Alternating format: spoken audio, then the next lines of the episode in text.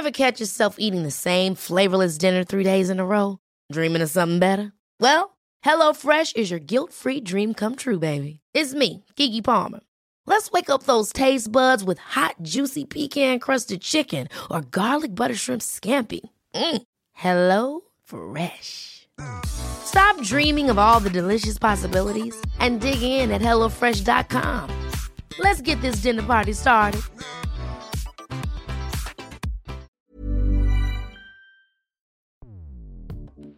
Escuchas. Escuchas. Escuchas un podcast de Dixo. Escuchas, Escuchas Bien Comer con Fernanda Alvarado. Bien Comer desmiente los muchos mitos y erróneas ideas que se tienen sobre dieta correcta y estilo de vida saludable. Entonces dices, eh, bueno, no, ya no comió también. Bueno, ya, que se tome la leche aunque sea que se tome la leche. Esta es la típica frase, aunque sea ya que tome la leche.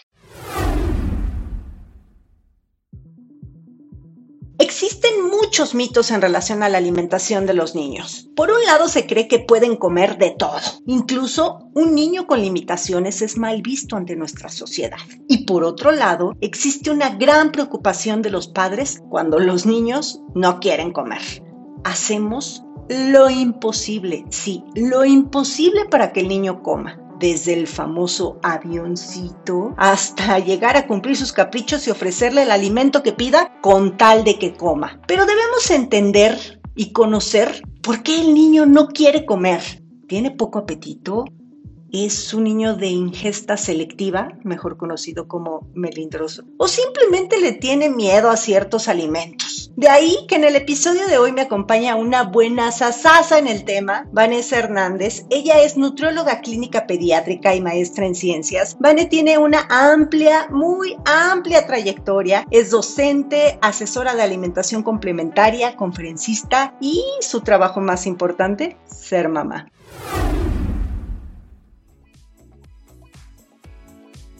Vane, bienvenida al Bien Comer. Estoy feliz de tenerte en estos micrófonos. Fer, al contrario, muchas gracias. Yo estoy muy agradecida por la invitación. Muchas gracias a tu audiencia. Oye, Vane, pues un poquito ya en la intro hablamos de, de esta parte de cuando los niños no quieren comer. Bueno, por un lado, cuando creemos que los niños pueden y deben comer de todo, ¿no? Que no, que, que si azúcar, azúcar, que si jugos, jugos, porque pues es niño, ¿no? Y además si está llenito, pues es un niño sanito. Pero por otro lado, es el tema que vamos a abordar hoy, es de estos niños piquis, estos niños que, que no quieren comer, ¿no? ¿A qué se debe de de que un niño no tenga apetito, que diga no quiero comer y ahí esté sentado horas en la mesa y nada más no le hagas comer absolutamente nada. Sabes, Fer, que este es una, que esta es una preocupación súper frecuente, más de mamá, ¿eh? Generalmente, o sea, a veces eh, los papás son como más relajados o los cuidadores, pero la mamá, de verdad, ver que de repente nuestro hijo no come, Uf, no, nos preocupa porque inmediatamente pensamos, ¿se nos va a desnutrir? Se nos va a morir de hambre, todo menos que no coma, ¿sabes? Y entonces aquí un punto importante es que los niños efectivamente tienen una etapa en la cual el apetito se ve disminuido. Generalmente cuando empieza un poquito a disminuir este apetito, cuando los niños cumplen un año de edad, Recordemos que al cumplir justo este año de edad, el crecimiento se comporta de forma latente. Es decir, sí van creciendo en peso y talla, pero ya no de forma tan acelerada como el primer año. Y entonces si esto, si se comporta este crecimiento de forma latente o hay una desaceleración en el crecimiento, ¿qué es lo que pasa? Esto impacta de forma negativa en el apetito. Y entonces es cuando vamos a escuchar estas típicas frases de, te digo, sobre todo de mamá, es que antes comía también las verduras y porque ahora ya no. Y es que antes esta era su fruta favorita y ya no. ¿Por qué? Porque pasa esto. Además, cada vez Fer, el niño se vuelve más consciente. Entonces a esta edad lo que le interesa es jugar, descubrir el mundo y la alimentación, por supuesto que pasa a segundo término. Entonces es ahí cuando te digo, otra vez empieza como esta preocupación de mamá, pero de forma muy, muy frecuente. Ya, y esto eh, se debe entonces solamente como al no quiero comer, ¿no? Porque hay, bueno, entiendo que, que puede haber, el niño no puede comer, eh, no, no come, puede ser por, por, por remilgoso, lo que le llaman piqui, ¿no? O sea, por piqui, por remilgoso. Puede ser por lo que estás diciendo, que como que frenan un poquito el crecimiento, pero también por una, por un miedo, ¿no? A ciertos alimentos, a ciertas texturas, ciertos colores. Sí, mira, Fer, indudablemente hay factores de riesgo para que un niño se vuelva con conductas selectivas o este niño melindroso o quisquilloso para comer o que de repente últimamente se ha puesto como de moda llamarlos pick eaters. ¿Cuáles son algunos factores de riesgo? Prematurez, en la parte, ojo, de alimentación complementaria, cuando no se progresa la textura de forma correcta, es decir, que las mamás, papás o cuidadores se quedan con textura de papilla más allá de los 9-10 meses, este es un factor de riesgo importante para que después los niños se vuelvan selectivos. ¿Sí? ¿Por qué? Porque entonces cuando tú les cambias la textura, sienten inmediatamente un grumo, hacen alguna trompetilla, alguna arcada y entonces, ¿qué pasa? Te comienzas a preocupar y dices, no, es que esta textura no le gusta, no, no, no, y se van regresando, ¿sí? Entonces aquí, ojo, súper importante el cambio de textura de forma correcta. En promedio, ocho meses, nueve meses, pero más allá de los diez meses, ningún niño ya debe de tener papillas, ¿de acuerdo? Solamente hay ciertos grupos por ejemplo, como las semillas oleaginosas, que esas no las podemos dar enteras porque entonces el niño sí puede sufrir algún atragantamiento, pero el resto de los alimentos tenemos que cuidar muy bien la textura, ¿de acuerdo? Ahora, también Indudablemente el, bebé va desarrollando gustos y preferencias. Uno de los grupos de alimentos que más trabajo cuesta, por llamarlo de cierta manera, son las verduras. Entonces cuando pasa este cambio, lo que yo les decía, al año de edad, ¿sí? Y entonces el niño de repente nos hace otra vez esta trompetilla. ¿Qué pasa? Como mamá, como papá, como cuidador, te preocupa y dices, no, es que ese no le gusta. Entonces únicamente le voy a dar los alimentos que sí le gustan. Y entonces desde ahí nosotros como papás vamos contribuyendo, Fer, ¿sabes? Como a esta selectividad. ¿Sí? O de repente ya no come tan bien y entonces me preocupa y entonces voy usando distractores, voy prendiendo pantallas, permito juguetes, saco a las mascotas y entonces de verdad es tanta nuestra preocupación porque nuestro hijo se va a desnutrir, se nos va a morir de hambre cuando a esta edad el apetito es tan variable. Los niños pueden tener un desayuno pésimo una comida muy buena y una cena regular y tú llevarlos al pediatra, ¿sabes? Y tener un peso y una talla completamente normal. Ojo, esto no significa que no pongamos atención. Es decir, sí tenemos que empezar a crear pues hábitos correctos de alimentación, pero entonces tenemos que poner especial énfasis como en estos puntitos. Oye, y esta parte, acabas de decir algo este, que me llama mucho la atención, porque como te platicaba hace ratito, pues yo tengo un sobrino pequeñito y veo que mi hermana se preocupa mucho y a la fecha que tiene dos años le pica las uvas, ¿no? Porque le da pavor que se vaya este, a ahogar. Y eso, digo, no solo sucede con mi hermana, sucede con todas las mamás sobre lo que estás diciendo. Entonces, nosotros como padres cuidadores somos los que estamos promoviendo que el niño se vuelva eh, así de piqui, ¿no? De, selectivo sobre ciertos alimentos sin querer queriendo, por lo que estás diciendo. Pues mira, Fer, esta parte de la alimentación tiene un concepto que se llama alimentación perceptiva. Es decir, no nada más se trata de qué come el niño y cómo lo come, sino dónde se come, eh, con quién lo come, Sí, es decir, en esta parte de hacer una alimentación perceptiva es que como papás o cuidadores siempre justo estemos muy receptivos y perceptivos a que seamos positivos en la parte de alimentación, seamos activos, es decir, que le estemos hablando de los alimentos, de los colores, de las texturas y seamos respetuosos también, es decir, y muy atentos a estas señales de hambre y saciedad que me está mandando mi hijo, ¿de acuerdo? Porque entonces algunas veces yo puedo servir una porción muy grande o en un plato gigante y servir la mitad y decir, no, es que no se lo terminó, comió muy poquito. No, es que le está sirviendo una porción muy grande y los niños de verdad es que aprenden a autorregularse. Ahora, te digo, también como más como mamás, siempre se tiene como esta angustia. Por ejemplo, hay mamás que me dicen, es que yo le quito las semillitas del, del plátano porque estoy segura que se va a ahogar. No, no pasa nada. O sea, no pasa nada. ¿Por qué, Fer? ¿Por qué hay tantos mitos alrededor? O como, por ejemplo, ¿sabes? Le tengo que quitar la cáscara al, al frijol, a la lenteja, porque si no se le pega. Pues no, ya quisiéramos que el intestino fuera así de selectivo, ¿no? Y dijera,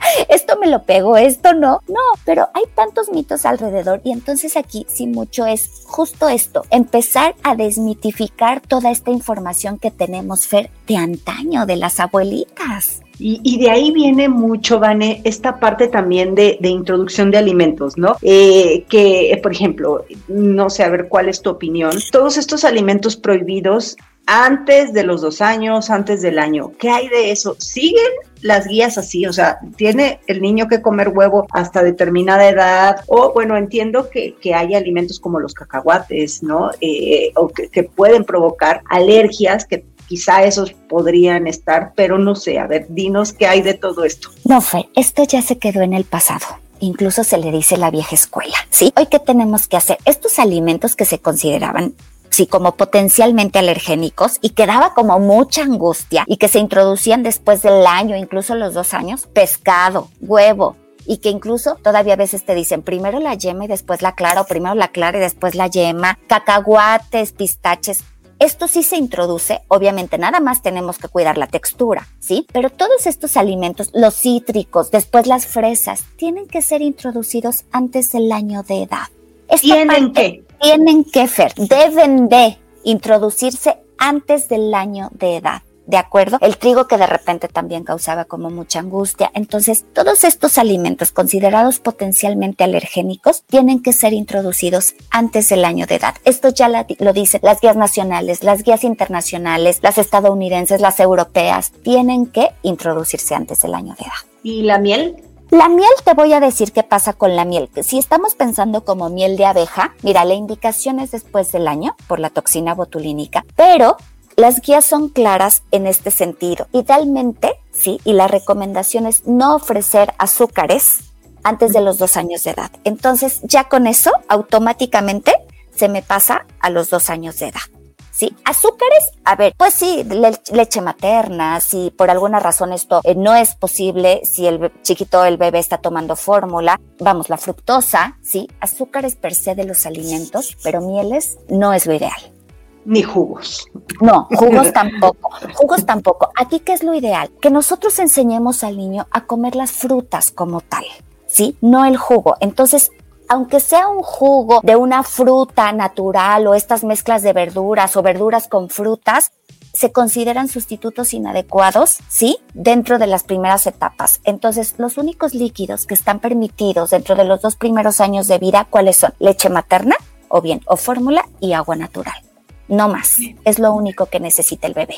Qué bueno que lo dices, Vane, porque hay, bueno, una cantidad de jugos incluso diseñados, ¿no? Eh, con la carita del bebé y, es como esta línea para niños pequeños. A, mí justo hace unos días tuve un, un live de frutas y me decían las mamás, es que entonces si no sirvieran, ¿por qué existe una línea de jugo de tal marca que ofrece bebidas infantiles? Dije, bueno, pues porque pueden ofrecer lo que quieran, pero de eso que deban, yo ahí sí, yo creo que tanto en niños como en adultos como en cualquier persona se deben tomar como, bueno, yo a un niño creo que jamás le daría un jugo, ¿no? Pero ya sea uno de adulto, es como un postrecito, pero pues a un niño yo creo que sí empiezas a, ahí a distorsionar hasta, hasta la, la, la sensación, ¿no? De azúcar y después pues le das la fruta y ya no le vas a ver a nada.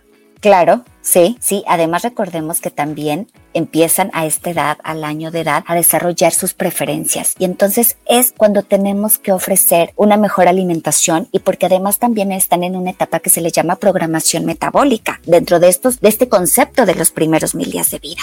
Está interesante. Algún día vas a venir a platicar de esos, de esos días porque son la base, ¿no? La base. Muchísimos. Sí, sí, sí. Oye, Vane, ¿y qué hay de, digo, para terminar esta, esta parte de la introducción de alimentos, de también los, los alimentos crudos, por ejemplo, el sushi, el pescado, todo esto crudo, ¿a qué edad? Mira, idealmente las proteínas cuando iniciamos esta parte, este proceso de alimentación complementaria, siempre tienen que estar bien cocidas, Fer. Es decir, no esperamos que, el chiquito se, se coma un, corte de carne, término medio, término tres cuartos, siempre tiene que estar eh, bien cocido. El huevo también se ofrece clara y yema, es decir, se ofrece el huevo completo, pero tiene que estar bien cocido. El pescado también tiene que estar bien cocido. O sea, la recomendación es que las proteínas estén bien cocidas. Ok, entonces, eh, sushi, cositas crudas, ¿qué será después de los dos años? O... Pues mira, hay una etapa de transición, Fer. En la parte de alimentación complementaria, sí, la OMS es clara en este sentido y abarca a ver, si tomamos en cuenta que lactancia materna de forma exclusiva hasta los seis meses y en ese momento se inicia el proceso de alimentación complementaria, lo llevan hasta los 24 meses, ¿de acuerdo? Entonces todo este proceso es esta parte de reconocimiento de, alimentos complementarios. Ahora, al año de edad, porque algunas veces se ha confundido de que al año de edad entonces el, el niño ya se sienta en la mesa y prácticamente lo introducimos a la alimentación familiar, pero algunas veces a mí me angustia mucho porque esta alimentación familiar no es la mejor. Pero entonces tenemos como este periodo de transición. Entonces todavía sí tenemos hasta los 24 meses para seguir como en esta búsqueda y en esta parte de alimentación complementaria, pero Ojo, otra vez, estos alimentos considerados potencialmente alergénicos sí deben ser introducidos antes del año de edad. Perfecto. Y bueno, regresando un poquito a esta ingesta selectiva, ¿qué hay o cómo, cómo diferenciar eh, los niños piqui a la famosa neofobia? Mira, aquí eh, hay como muchas líneas delgadas, ¿sabes? Este chiquito que vamos a conocer como más lo que decíamos, selectivo, quisquilloso, melindroso, que aquí en México decimos mucho como es muy melindroso para comer, o los piqui que de repente comenzamos por ahí a etiquetar, que a mí no me gusta poner como etiquetas, sí, eh, es el chiquito que va a comer lo que él quiere, cuando él quiere, obviamente a la hora que él quiere, es decir, sí tiene apetito, pero es lo que él quiere. ¿De acuerdo? Y que tú lo llevas a tu visita con el pediatra y en peso y en talla está perfecto. Es decir, que las kilocalorías que come le alcanzan para tener un peso y una estatura de forma correcta. No está comiendo lo que queremos que coma. ¿De acuerdo? Y entonces este chiquito no tiene ningún tema en teoría como sensorial, claro, porque ahí Fer también, lo que te digo, entra como una línea muy delgada. Y también entra esta parte de neofobia, es decir, aquellos chiquitos que de repente ven algún alimento nuevo y les angustia mucho. Sin embargo, también los pequeñitos que son selectivos, tenemos que hacer exposiciones repetidas y esto es mucho de paciencia, Fer, de mucha paciencia. Es decir, algunas veces como mamás decimos, es que yo ya le di el brócoli tres veces. Nos encanta el tres. Y no lo quiso. O sea, tres veces y no lo quiso. Entonces ese ya no le gusta. Y ya le di la coliflor tres veces y tampoco le gusta. ¿Sí? Y entonces la literatura que nos dice, Fer, que tenemos que hacer 10 a 15 hasta 20 exposiciones para que el bebé comience, si es que también tiene neofobia a, los alimentos, comience a disminuir esta neofobia. Entonces tú le ofreces el brócoli en algún desayuno, con alguna otra preparación no lo quiso, lo tienes que dejar descansar un par de días y después volver a ofrecer. Y así llevas una exposición y después una segunda. Entonces, Fer, esto mucho es, sabes, de paciencia, paciencia, paciencia. Pero aquí Ojo, Fe, otra cosa entra y que es muy importante, la parte de estilos parentales de alimentación. Porque muchas veces decimos, es que mi hijo no come, es piqui, es que es quisquilloso, es que nada le gusta. Y entonces empezamos a etiquetar, ¿sabes? Bien fácil, es que ¿por qué no come? Es que tan fácil que es comer.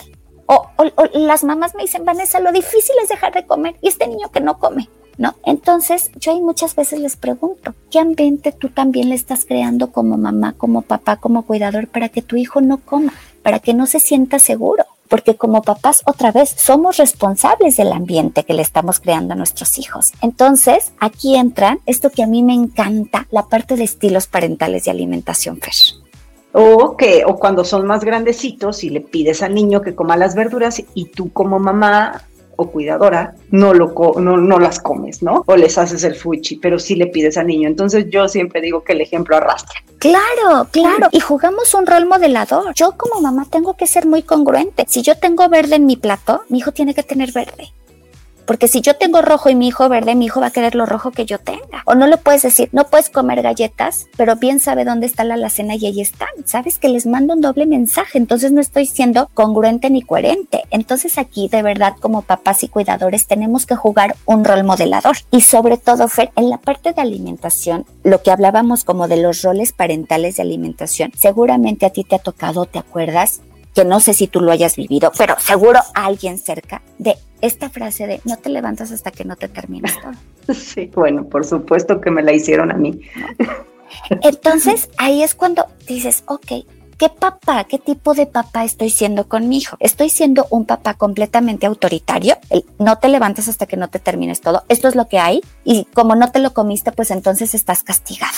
¿Sí? Y por otro lado, Fer, tenemos el extremo, los papás completamente permisivos. Come lo que quieras, no importa si no comes, hay azúcar a la hora que tú quieras, sin ninguna estructura. Y entonces estos extremos, Fer, se ha visto que son modelos parentales que son negativos, ¿sabes? Que no nos ayudan como para crear hábitos de alimentación también saludables. Y no le ayudamos a nuestros hijos a tener selecciones y elecciones correctas. Y entonces, ¿qué pasa? Pues justo el punto medio. Tenemos que ser unos papás democráticos, ¿sabes? O sea, sí dar estructura, sí ceder, pero, pero no, no utilizar la comida como premio, como castigo, que hoy día todavía se estila mucho.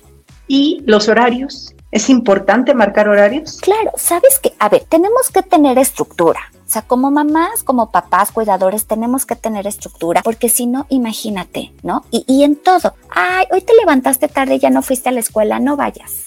Ay, ya no alcanzaste no, no te quisiste bañar, lavar los dientes. O tenemos que darles estructura. Esto tampoco no significa que seamos otra vez unos papás gendarmes o completamente autoritarios, ¿sabes? El desayuno se sirve a las 8 y si no vienes a las 8, pues ni modo, no desayunaste. No, a ver qué pasa. A lo mejor se durmió un poquito más tarde, a lo mejor ese día tiene un poco más de sueño, pero sí, en la medida de lo posible, tener los tres tiempos de comida principales que sean completos y sobre todo a esta edad en la que el chiquito está en lactante, que ya es lactante mayor o en la etapa preescolar o escolar que te digo que la parte de la alimentación pasa a un segundo término, nos ayudan mucho los snacks. Tener uno o dos snacks a media mañana o a media tarde, ¿sí? Es decir, uno entre el desayuno y comida y otro entre comida y cena, nos ayudan un poquito, ¿sabes? Y también para que como mamá o papá te quedes como más tranquilo de, bueno, no comió tan bien, pero aquí va el snack. Pero ojo, este snack no tiene que ser alto en grasas saturadas ni, ni en azúcares simples, ¿no? Dentro de de lo que tenemos en, un plato del bien comer, ¿sí? Entonces, sí nos ayuda a dar estructura, sí es, sí es importante. Ok, y entonces sí recomiendas colaciones, dos. Mira, aquí depende mucho también de cada pequeñito. Por ejemplo, si tú me dices, sabes que mi sobrino de dos años tiene tres comidas y come perfecto, yo creo que es un chiquito que no necesita colaciones. Pero si de repente tú tienes a un pequeñito que tú sabes que está como pasando un poquito con este proceso de selectividad, que las cantidades no están tan bien y que de repente puede ser que esté impactando en el peso, entonces vale la pena que tengamos un par de colaciones. Pero aquí siempre lo que yo les digo, cada chiquito y cada pequeñita es diferente y tiene que ser tratado de forma individual.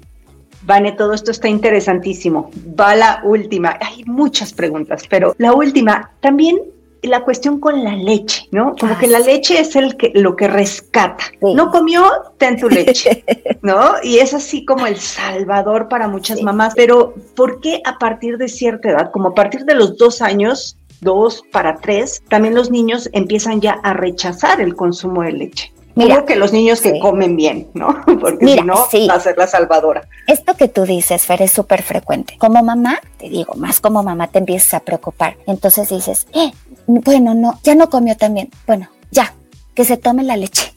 Aunque sea que se tome la leche. Esta es la típica frase. Aunque sea ya que tome la leche. Y entonces, ¿qué pasa? Imagínate si tú tienes a un pequeñito de dos años, año y medio, en el que otra vez, para él es más importante jugar que hacer todo el ritual de lavarse las manos, sentarlo y que participe en todo, el proceso de alimentación y demás, le quitas tiempo para jugar. Y entonces dice, bueno, si tengo hambre, pues voy y tomo un poco de leche, me da energía, es como su shot de glucosa, me da energía, puedo seguir jugando y no tengo que hacer todo el show y todo el relajito de sentarme aquí, comer y, y todo lo demás, ¿no? Entonces, ¿qué es lo que pasa? Vamos diciendo esto, eh, bueno, aunque sea que se tome la leche y después tenemos grandes bebedores de leche. ¿Sí? ¿Qué, es lo que pasa? Llega una edad, sí, al año de edad en el cual los niños en promedio tienen que tener dos tomas de leche, y el resto de las kilocalorías las deben aportar los alimentos sólidos. Y si después yo tengo grandes bebedores de leche, los niños se me comienzan a desnutrir. Entonces ahí, ojo, ojo, no nos tenemos que conformar y decir, bueno, lo comió, pues ya, aunque sea que se tome la leche. No, ¿Por qué? Porque esto obviamente a la larga sí me trae eh, complicaciones nutricionales y entonces tenemos que estar ahí muy, muy atentas y, no dejar como nunca esta parte de, de, ofrecer, porque muchas veces como mamá dices, ¿para qué le das el desayuno total ni desayuna? Ya mejor que se tome nada más la leche, nada más tiras la comida, ¿no? ¿O para qué le das las verduras? Ni le gustan. No, y, y las terminas tirando y se echan a perder. No, nuestra tarea como papás, ¿cuál es? Servir, servir, servir y paciencia, porque a lo mejor un día nuestro hijo, sabes que está muy curioso, de muy buen humor y las prueba, y si yo no se le serví, ya le quita la oportunidad. Entonces, nuestro rol siempre es servir, servir, servir y tener mucha paciencia. Un dato, un dato. Los padres o encargados del cuidado del niño deben decidir qué y cómo comer, mientras el pequeño decide cuánto comer. Vane, definitivamente tienes que regresar porque hay muchas, muchas dudas más, que mira que yo ya no tengo chiquitas, pero me siguen saliendo dudas y cosas que comentar. ¿Con qué quieres dejar a la audiencia de toda esta charla que tuvimos? A ver, mamás, y, me dirijo mucho a mamás. Luego también me regañan, Efer, porque dicen, Vanessa, los papás, pero los papás a veces son más relajados, ¿sabes? ¿No? O, la, o también las abuelas, es como, como que la mamá siempre es como la más aprensiva en la parte de, de alimentación, ¿no? Entonces, a ver, si de repente tú ves que tu chiquito tiene un buen desayuno, lo que decíamos, una comida más o menos, una cena mala, pero peso y talla va bien, a ver, tranquila, tenemos que seguir ofreciendo y demás, ¿sí? Sin embargo, esto no significa que no estemos alertas. ¿De acuerdo? Entonces ahí sí poner especial atención. Y la parte de si tú ves que tu hijo en algún momento está rechazando alimentos, que no nada más lo expongamos a la hora de las comidas. La comida tiene que ser un juego, porque para ellos es todo un juego y la comida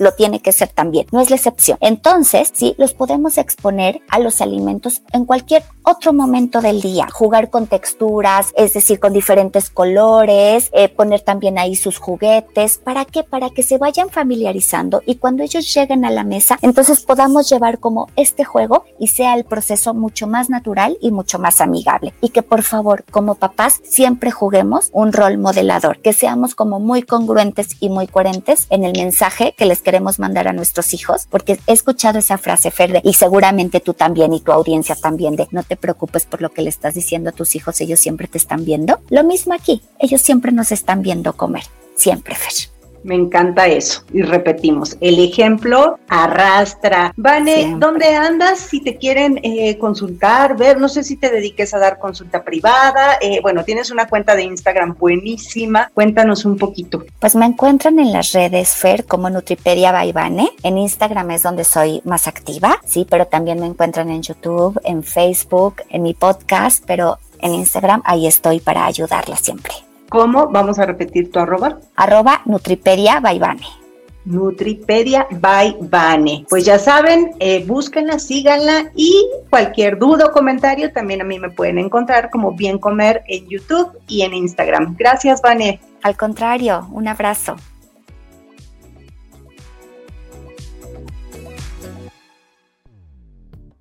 Dixo presentó Bien Comer con Fernanda Alvarado. Producción de este podcast corrió a cargo de Verónica Hernández. Coordinación de producción, Verónica Hernández. Dirección General, Dani Sadia. Las opiniones expresadas en este programa no pretenden sustituir en ningún caso la asesoría especializada de un profesional. Tanto las conductoras como Dixo quedan exentos de responsabilidad por la manera en que utilizan la información aquí proporcionada. Todas las opiniones son a título personal.